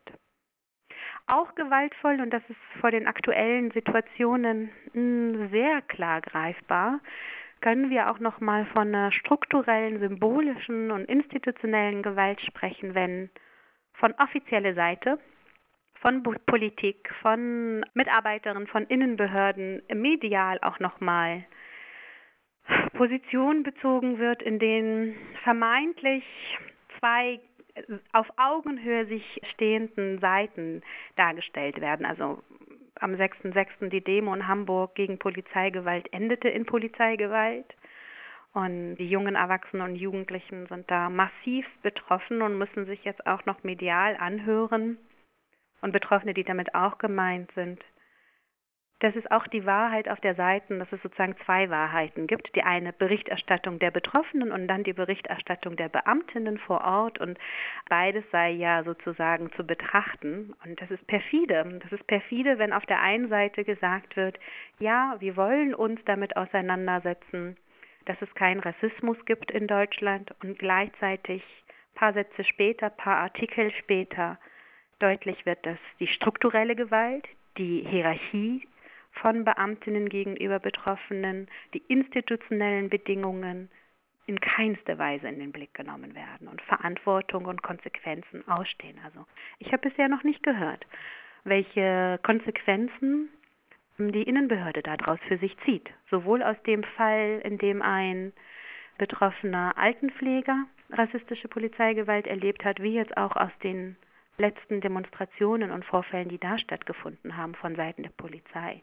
Ich habe auch noch nicht gehört, dass aus der Bürgerschaft ein Untersuchungsausschuss dazu veranlasst wird. Also Auch das ist Polizeigewalt und auch darüber müssen wir sprechen. An der Stelle gibt es ja immer wieder diese Figur, dass entweder gesagt wird, es gibt doch kaum Anzeigen und kaum Ermittlungsverfahren zu rassistisch motivierter Polizeigewalt oder Horst Seehofer, Innenminister, der sagt, wieso, das ist verboten, also müssen wir auch gar keine Studien dazu finanzieren. Was kannst du, was könnt ihr uns dazu sagen? Wie steht es eigentlich um die Daten- und Studienlage zu dem Thema? Was braucht es aus eurer Erfahrung auf institutioneller und struktureller Ebene, damit sich wirklich etwas ändert und es auch tatsächlich eine Strafverfolgung der Täter und Täterinnen gibt? Also wir merken ganz klar den Unterschied in Beratungsfällen, die wir begleiten und manchmal auch dann, wenn sie zur Anzeige gebracht wurden oder Anzeigen dann bestehen, merken wir den klaren Unterschied zwischen Polizeibeamtinnen, wenn wir jetzt nur auf der individuellen Ebene bleiben, die sich damit auseinandergesetzt haben, was rechter Gewalt ist, was Rassismus ist und was Antisemitismus ist und da auch sehr deutlich dann auch erkennen, dass es ihre Aufgabe ist, minimal das Häkchen von Hate Crime anzukreuzen bei ihnen oder auch Betroffenen entsprechende Unterstützung zu geben, indem sie sie aufklären zu ihren Rechten und auch Opferschutz so ernst nehmen, dass sie an bestimmte fachspezifische Stellen weitervermitteln. Was wir am häufigsten mitbekommen. Und genau das sind dann zum Beispiel Polizeibeamtinnen, die auch gar nicht, also so Gespräche, die wir dann haben, die jetzt gar nicht davon ausgehen, dass es wenige Fälle gibt. Also ich weiß, dass ein Beamter beispielsweise, mit dem wir auch viel kooperiert haben, in Bezug, nicht auf Bezug auf Beratungsfälle, sondern in Bezug darauf, was braucht es für Fortbildungen innerhalb der polizeilichen Strukturen und konkret in Hamburg wo, das als Problem sehen, dass es so wenige Anzeigen gibt und dass es sie sich nicht zurücklehnen und sagen, es gibt wenig Anzeigen, also gibt es kein Problem, sondern die, ihnen ist offensichtlich klar, dass diese Maßnahmen, die es in Hamburg auch in den letzten Jahren direkt gibt, sofort nach Polizeieinsätzen bekommen Betroffene eine Anzeige und nicht wie früher erst etwas später, das ist jetzt rechtlich gar nicht mehr so klug, dass etwas später erst, wenn die Betroffenen eine Anzeige erstatten, eine Gegenanzeige von der Polizei kommt. Da hat die Struktur sehr schnell gelernt. Das ist jetzt schon präventiv, kann man schon sagen, wird eine Anzeige gegen Betroffene erstmal gestellt. In vielen Fällen für uns überhaupt nicht ersichtlich, auf, auf welche Grundlage das gemacht wurde. Und das wird von Polizeibeamtinnen, die sich damit auskennen, als Problem gesehen, dass das die Rechte von Betroffenen damit auch tatsächlich negiert werden und dass diese Fragestellung von Imageproblem mehr in den Vordergrund steht als das Skandal, dass es Rassismus und Antisemitismus auch von Seiten der Polizei gibt. Genau, also es gibt viel Unwissen. Wir äh, machen ja auch Bildungsarbeit an der Polizeihochschule als Projekt, als Beratungsstelle für die Beratungs- und Bildungsarbeit zu diesen Themenschwerpunkten. In unseren Workshops sitzen dann die Beamtinnen, die schon sich damit beschäftigen wollen. Ne? Also die schon freiwillig sagen, okay, da, da gibt es was, dazu will ich lernen. Und auch in diesem Kreis merken wir, gibt es viel Unwissen dazu, welche Konsequenzen es hat, wenn sie das Hate Crime nicht, nicht erkennen. Wenn wir erstmal eigentlich diskutieren müssen, dass es Rassismus gibt oder Antisemitismus. Und dann auch noch den nächsten Schritt, also wenn wir schon dabei sind, okay, es gibt Rassismus, wir sind alle davon geprägt, man könnte sagen, die halbe Miete ist dann getan und es könnte weitergeschaut werden, wie, wie sind institutionelle und strukturelle Bedingungen bei der Polizei, die das weiter vorantreiben und dann wird sehr schnell Halt gemacht. Also diese Strukturen auch zu erkennen, Institutionen zu erkennen, ist nochmal ein weiterer Schritt, der selten thematisiert ist. Die Polizei ist ja auch nicht, aber nicht nur die Polizei, alle Bereiche der Innenbehörde sind ja nicht gerade die offensten, wenn es darum geht, dass bei ihnen dann auch Studien gemacht werden. Entsprechende Forschungen dann auch stattfinden. Da sind wir in Hamburg ganz weit hinten aufgestellt. Damit will ich nicht sagen, dass es allein diese Studien reichen würden, sondern auch betroffenen Stimmen müssten da klarer zu hören sein. Es reicht nicht nur Polizeibeamten zu fragen, sonst üben sie Rassismus oder Antisemitismus aus, aber gleichzeitig fehlen da massive Daten. Wir können uns da auf die Zahlen der Polizei und deren Berichte nicht verlassen. Das Ibo hat NSU-Kontext angesprochen. Wir merken das in den Berichterstattungen zu bestimmten Vorfällen. Da müssen wir ja daraus lernen, dass diese Berichte an sich so nicht reichen. Die Hamburger Innenbehörde hat ja angekündigt, dass sie eine Polizeibeschwerdestelle einrichten will, die ausgerechnet direkt beim Polizeipräsidenten angesiedelt sein soll. Abena hat ja schon im ersten Kapitel des Podcasts ihre Skepsis zu dieser Konstruktion äh, zum Ausdruck gebracht. Wie seht ihr das? Wie siehst du das? Was ist davon zu erwarten? Was bräuchte es stattdessen? Was ist davon zu erwarten? Also es gibt ja so eine interne Beschwerdemöglichkeit, anders als früher jetzt nicht mehr in den einzelnen Kommissariaten, jetzt auch noch eine gesammelte Stelle. Es soll irgendwie erweitert werden, noch ist unklar, in welche Richtung das Ganze gehen soll. Wir wiederholen uns. Also interne polizeiliche Beschwerdestellen verändern nicht die Strukturen dahin, dass es jetzt unabhängige Kontrollmaßnahmen dann auch gibt und unabhängige Aufdeckung der Vorfälle. Und häufig wird ja England als Beispiel genommen. Und auch das, das ist vielleicht ein feiner sprachlicher Unterschied, aber der ist in Hamburg noch nicht so angekommen, habe ich den Eindruck, wenn ich mir Artikel aus der Politik interviewt dann auch durchlese. Es geht um eine unabhängige Beschwerdestelle und nicht nur, dass es also eine unabhängige Beschwerdestelle an sich dann steht, wo alle Vorfälle dann ankommen, sondern die muss auch tatsächlich ausgestattet sein darin, dass die Ergebnisse dieser Beschwerdestellen auch verpflichtende Konsequenzen haben müssen für beispielsweise Polizei. Justiz mit dabei. Und da gibt es äh, viel da drinnen zu lernen. Und in Hamburg wird ja so getan, als wären wir schon auf dem Weg dahin. Zumindest ist das mein Eindruck, was ich aus den Medien lese. Und das sind wir noch lange nicht. Also die UN-Dekaden haben da ja ganz klare Auflistung von verschiedensten Umsetzungsmöglichkeiten gegeben. Und in Hamburg steht es uns noch bevor, diese konkret umzusetzen, auch bezogen auf die Innenbehörde. Was ist davon zu erwarten, wenn Betroffene wissen, dass ihr Vertrauen gegenüber der Polizei nicht nur wegen eigenen Erfahrungen, sondern auch um ihr Wissen zu anderen Vorfällen, die es gibt, gebrochen ist? Also es ist ja Aufgabe eines demokratischen Staates, dass alle, Ivo hat das auch gesagt, ein Recht auf Schutz haben und auch wissen, dass sie partizipieren können in diese Gesellschaft. Und die ist gebrochen, dieses Recht. Also und da reichen Worte von Entschuldigungen und nochmal irgendwelche Performer-Sitzungen nicht aus. Es braucht jetzt konkrete Maßnahmen und es gibt ja viele Forderungen dann auch noch dazu, wie diese aussehen können. Hm, und wenn das ernst genommen wird, dass Betroffene, wenn sie jetzt, ne, ähm, Betroffene in Beratung bei uns, wenn sie George Floyd benennen, dann denken sie an weitere Todesopfer rechter, rassistischer und antisemitischer Gewalt. Und Uri Jalou ist ja auch schon genannt worden von Ibo, aber Christi Schwundeck auch oder weitere Opfer des NSU, Semra Ertan, Ramazan Afji, um jetzt nur ein paar Schlagworte und Namen zu nennen. Das sind alles so relevante Vorfälle. Hamburger Politik hatte echt noch Hausaufgaben da drinnen zu machen.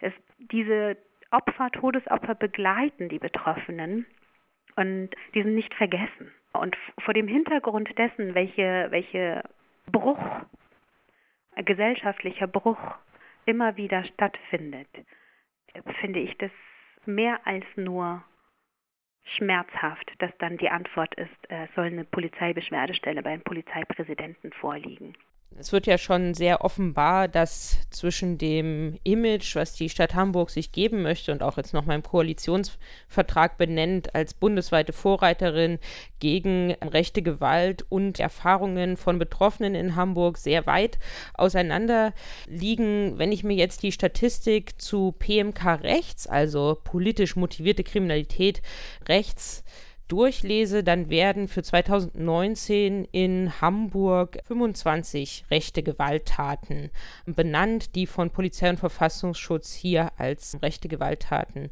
benannt werden. Wie ist eure Erfahrung? Fallen hier auch wieder Realität und Erfahrung von Betroffenen auseinander? Bilden, können diese Zahlen die Realität sozusagen abbilden aus eurer Erfahrung als Beratungsstelle?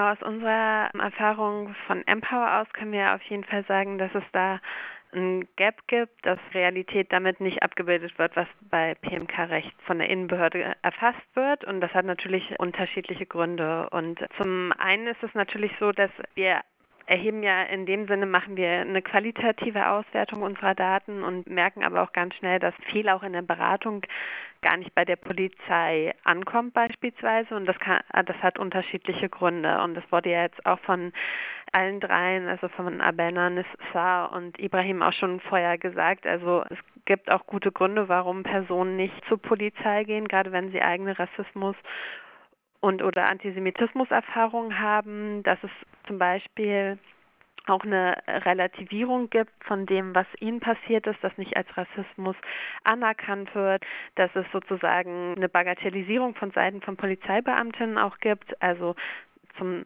ein, es sei nicht so schlimm oder es sei ja nicht so gewesen oder dann immer nach der politischen Motivation geschaut wird, war das jetzt ein Nazi oder war das kein Nazi, aber auch, das wissen wir aus der weißen Mehrheitsgesellschaft, kommt es eben zu Übergriffen, zu Rassismus, zu also gewalttätigen Antisemitismus auch und das eben nicht so, so erkannt wird oder dem auch nicht Rechnung getragen wird und runtergespielt wird. Und eine andere Form ist auch, den Personen Frauen immer wieder die Erfahrung machen, ist, dass halt ja zu so einer Täter-Opfer-Umkehr auch kommt. Also was wir auch aus dem aus der hm, Beratungsarbeit kennen, so ein Victim Blaming das stattfindet. Also es sind ganz viele unterschiedliche Gründe, Gründe oder die Täterin verharmlost werden. Genau. Und dann gehen Personen aber auch nicht zur Polizei, also genau, weil sie diese Erfahrung machen und eine Rassismusreproduktion dort stattfindet, Antisemitismus wiederholt wird, aber auch, weil Personen Angst davor haben, was passiert eigentlich mit ihren Daten, wie sicher können wie sicher sind meine Daten, wenn ich die als Zeugin bei der Polizei auftrete und so weiter. Also es ist ein Konglomerat natürlich aus vielen unterschiedlichen Gründen, warum es vielleicht nicht zur Anzeige kommt und dann aber auch, bei uns kommen natürlich auch Personen an, wo die Polizei sagt, es ist unter einem Straf ähm, Tatbestand sozusagen und es aber für die äh, Betroffenen ganz eindeutig ja, Auswirkungen hat auf ihr tägliches Leben. Also war vielleicht nicht den Straftatsbestand erfüllt, aber trotzdem zu ähm, an Sachen andockt, die sie in ihrem Leben schon erfahren haben und es dazu wieder eine Auseinandersetzung kommt und auch ein Verarbeitungsprozess gebraucht wird oder einen bestimmten Raum für Empowerment, den es natürlich bei der Polizei bei einer Anzeige dann nicht so haben kann. Also es gibt sozusagen ganz viele unterschiedliche Gründe, warum wir andere Zahlen haben als jetzt die Statistik der Innenbehörde. Und natürlich würden wir aber trotzdem auch sagen, dass es halt bei Weitem nicht das abdeckt, was in Hamburg passiert. Und deswegen ist es immer eine Schwierigkeit, auch mit Zahlen auszugeben, weil dann würden wir vermeintlich sagen, auch ja, hier das passiert und damit ist alles abgedeckt. Aber natürlich ist es auch so, dass nicht alles, was in Hamburg passiert an ähm, Rassismus, an Antisemitismus, an antimuslimischen Rassismus auch bei uns ankommt. Genau, ich glaube, das erklärt so ein bisschen die Lücke vielleicht auch und auch, warum es wichtig ist, genau hinzuschauen, warum Personen nicht nach außen damit gehen. Und gleichzeitig finden wir es trotzdem ganz wichtig, dass es so ein niedrigschwelliges Angebot eben dafür gibt, für Personen zu antisemitischen, rassistischen und rechten Vorfällen auch das melden zu können, auf der einen Seite damit ein Beratungsangebot zu haben und ähm, auf der anderen Seite aber auch eben das einfach angeben zu können, was passiert eigentlich in Hamburg. Und deswegen ist es für uns ganz wichtig, da auch ein sind wir in der Erarbeitung eines Portals fürs Monitoring eben genau dieser antisemitischen, rassistischen und rechten Vorfälle. Es ist ja jetzt die achte oder neunte Folge von vor Ort, wo wir eben mit Beratungsstellen in den unterschiedlichen Bundesländern sprechen. Und die meisten berichten auch, dass es sozusagen während der Corona-Pandemie eine Zuspitzung von Rassismus und Antisemitismus gibt. Wie ist da die Erfahrung in Hamburg und Gibt es vielleicht auch Auswirkungen von den rechten Versammlungen in Hamburg, die es in den letzten Wochen auch gab. Also das können wir sozusagen mit den mit den anderen Projekten äh, sehen wir wir sehen das ähnlich. Also wir sehen schon auch eine Deutlichkeit der Zunahme und das, was meine VorrednerInnen schon gesagt haben, ist natürlich zum einen Racial Profiling. Also was wir in Hamburg einfach erkennen, ist, ist dass dadurch die Auswirkungen oder die Maßnahmen, die gegen die Pandemie ergriffen wurden, dass es auch eine zu verstärkten rassistischen Polizeikontrollen gab, die sich auch ausgewirkt haben die deutlich stattgefunden haben und wir vielleicht auch nochmal unbeobachteter dadurch, dass halt weniger Personen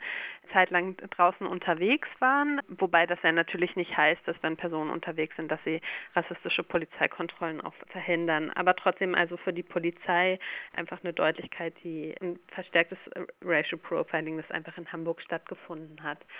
Du hattest es ja schon angesprochen, die rechten Versammlung, wo auch massiv in Hamburg, also es eine Präsenz gab, einfach auf der Straße, wo es Antisemitismus ohne Ende reproduziert wurde, Rassismus, Verschwörungsideologien eine starke Rolle gespielt haben und wo es auch einfach, wo wir auch merken in der Beratungsarbeit, das ist Thema für Personen, die bei uns in der Beratung sind. Was heißt das eigentlich, wenn es da so eine massive Präsenz gibt, ne, zum, zu dem äh, eh schon stattfindenden Rassismus und Antisemitismus und wie, wie Personen damit umgehen und das ist halt für sie auch eine deutliche, eine deutliche Botschaft ist, sie von Antisemitismus und Rassismus betroffene Menschen gehören hier nicht her. Platz gemacht wer, wird sozusagen rechten Versammlungen, die das einfach frei äußern können an Antisemitismus, aber auch Rassismus.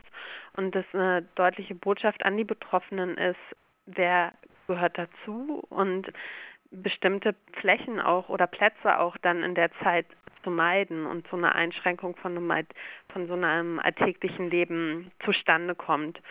Genau, also das hat also eine massive Signalwirkung und natürlich auch eine Auswirkung auf was kann weiterhin gesagt werden. Und auf der anderen Seite ist es natürlich auch äh, nicht nur diese Versammlungen, die in der Stadt stattfinden oder Sticker, die zu finden sind oder ähnliches, sondern auch die Frage, wessen Leben wird eigentlich geschützt, wenn wir uns, wenn wir uns Rassismus auch auf struktureller Ebene angucken, also Personen, die Geflüchtete, die in Unterkünften wohnen, wo Mitarbeiterinnen und Mitarbeiter selbst ja zum Schutz aller Masken selbst anschaffen müssen beispielsweise oder selbst herstellen, gar nicht bedacht wird, also strukturell nicht bedacht wird, wer pflegt eigentlich Personen dann, wenn sie krank sind in diesen Unterkünften, wer kann eigentlich Abstand halten, wer hat Zugang zu Informationen. Das ist natürlich die andere, also das ist auf so einer Ebene von Rassismus wirkt sich auch einfach strukturell auf die Person dann aus und wiederholt eigentlich die, die Narrative, welches Leben ist eigentlich schützenswert und auf wen wird Rücksicht genommen und ähnliches. Also das ist so ein Zusammenspiel von unterschiedlichsten Faktoren, die sich in der Pandemie auch nochmal zeigen und dann natürlich auch die rassistischen und antisemitischen Angriffe da drin. Und genau, vielleicht abschließend so viel, dass es ganz klar ist, dass bei den betroffenen Personen das ankommt, sei es auf der Straße durch die rechten Versammlungen, dass sie jahrelang Erfahrung damit haben oder auch in den Unterkünften, wie mit ihnen um, umgegangen wird, wie, wie ernst das genommen wird, für wen medizinische Maßnahmen eigentlich ergriffen werden, das immer wieder ankommt, auch bei Betroffenen, dass es, dass ihr Lebens Leben eben nicht so schützenswert ist wie das der weißen Mehrheitsgesellschaft. Und das ist ein ganz wichtiges, also nochmal darauf zu gucken, dass es halt da ein deutliches Zusammenspiel auch in diesen Zeiten gibt und sich durch solche Krisen dann nochmal verstärkt. Zum Schluss die Frage nach der Solidarität. Wie kann man in Hamburg aktiv werden? Konkrete Solidarisierung würde ich jetzt auch auf unterschiedliche Ebenen beantworten wollen. Und für mich ist die Solidarisierung auch auf eine politische, strukturelle, institutionelle Ebene immer noch eine offene Frage, die noch nicht beantwortet ist auf diesen Seiten. Also wir haben vor kurzem erst den Koalitionsvertrag abgeschlossen gesehen hier in Hamburg und es ist bemerkbar, dass immer noch nicht eine klare Perspektive dazu gibt, dass ein NSU-Untersuchungsausschuss auch endlich in Hamburg umgesetzt wird. Das ist ein Zeichen der Nicht-Solidarität, und zwar auf struktureller und institutioneller Ebene. Das muss nachgeholt werden. Da reicht ein offener Satz, der dann da drin steht, nicht aus. Solidarität bedeutet auch, dass anerkannt wird, dass community-basierte Räume auch entsprechend finanziert sind.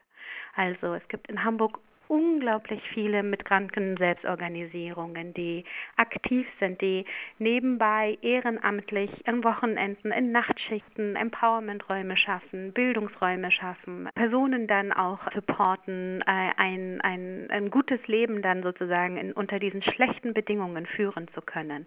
Das wäre auch eine Ebene von Solidarität, also die strukturell und institutionell auch laufen muss. Ich finde, Ibo und Abena haben ja beide sehr viel auch nochmal gesagt zur Solidarität auf einer interpersonellen Ebene, also zwischen Menschen und alltäglich. Es muss hingehört werden, es muss hingesehen werden. In den letzten Wochen ist es ja auch deutlich geworden, viele vertreten das Konsens, wir wollen keinen Rassismus. Nicht. Ich finde, es ist schon eine bemerkenswerte Zahl, dass über 15.000 sich versammelt haben. Solidarität bedeutet an aber auch, dass das nachhaltig ist. Es darf nicht passieren, dass durch Medienberichterstattungen ein Thema dann prominent oben aufliegt oder auch nicht. Also das, was jetzt zum Beispiel auch passiert ist, dass Halle und Hanau durch die Corona-Krise aus den Medienberichterstattungen gefallen sind, dass Organisierungen, politische Gruppierungen dazu wenig gemacht haben. Es gab punktuell schon ein paar Sachen auch in Hamburg, das hatten wir auch am 8. Mai gesehen. Aber das, es muss klar sein, wie das, dass es nachhaltig ernsthaft ähm, am Ball geblieben wird. Die individuellen Auseinandersetzungen zu eigenen Privilegien ist das kleine ABC sozusagen, äh, ist eine Grundlage. Aber es muss schon gefragt werden, in den Institutionen, in denen wir sind, in den Nachbarschaften, in den Gemeinden, welche Formen von Rassismus und Antisemitismus werden reproduziert? Wie kann das wie kann dem entgegengewirkt werden? Und das ähm, als gemeinsame Aufgabe und nicht in Konkurrenz zu anderen Gewaltverhältnissen gesehen wird. Ich glaube, ganz konkret ist die Fragestellung dann auch nochmal, und dazu gibt es ja auch einige Artikel, wenn, wenn ich Gewalt erlebe, als Zeuginnen bereitzustehen. Die Frage nach Fotos und Filmen, es hat sich ja gezeigt an den Fällen, wie grundlegend diese werden in, in der Aufarbeitung von Fällen das nicht aus dem Blick zu verlieren. Und wir haben in Hamburg auch Beratungsstellen, die unterstützen können. Dazu gehören jetzt ja nicht nur wir als Projekt Empower, es gibt ja auch Diskriminierungsfälle und dazu gehört auch das äh, Hamburger Projekt Amira, das sehr wichtige Arbeit macht. Personen, die die Zugänge haben, können als Multiplikatorinnen wirken. Wir bilden Personen aus als Ansprechpartnerin. Das Projekt Amira auch. Es geht um Vernetzung ähm, auch da drin. Ja, vielleicht so nochmal auf, auf der Ebene strukturell, institutionell gemeinsame Verantwortung und ja, dass das Konsens tatsächlich spürbar ist für die Betroffenen. Ich glaube auch, was wir nicht dabei nicht vergessen dürfen, wenn wir nicht konkret betroffen sind von einzelnen Vorfällen, dann dürfen wir nicht vergessen, dass unser Zeitempfinden anders läuft als die der Betroffenen. Und wir Menschen, wir Menschen mit eigenen Rassismus- und Antisemitismus-Erfahrungen, haben auch ein anderes Zeitverständnis zu dem, was geschehen ist, als beispielsweise viele aus der Mehrheitsgesellschaft, die sich auch nicht politisch mit den Gewaltverhältnissen auseinandersetzen. Die Betroffenen vergessen nicht. Und das, glaube ich, muss schon verinnerlicht werden. Herzlichen Dank an euch beide, dass ihr euch die Zeit für den Podcast genommen habt und herzlichen Dank auch für eure wirklich wichtige Arbeit in Hamburg. Danke euch auch. Danke. In der nächsten Folge von Vor Ort, das planen wir im Moment, werden wir mit Reach Out sprechen. Das ist die Beratungsstelle für Opfer rechter, rassistischer und antisemitischer Gewalt in Berlin. Und da werden wir sicherlich auch über die Serie von rechtem Terror in Berlin-Neukölln sprechen, die seit Jahren anhält und wo es gerade erst in den letzten Wochen wieder neue Vorfälle gegeben hat und die einfach nicht gestoppt und aufgeklärt wird. Und damit war das die Folge von NSU Watch aufklären und einmischen, der Podcast über den NSU-Komplex, rechten Terror und Rassismus mit einer neuen Folge von Vor Ort gegen Rassismus, Antisemitismus und rechte Gewalt. Wie gesagt, das ist die gemeinsame Podcast-Serie mit dem VBRG. Wie immer werden wir euch Material zum Weiterlesen in die Links zum Podcast packen Und wie immer findet ihr uns auch auf Twitter at NSUWatch und at rechte-gewalt im Internet nsu-watch.info sowie verband-brg.de und auch auf Facebook sind wir zu finden. Wir hören uns in der nächsten Podcast-Folge wieder.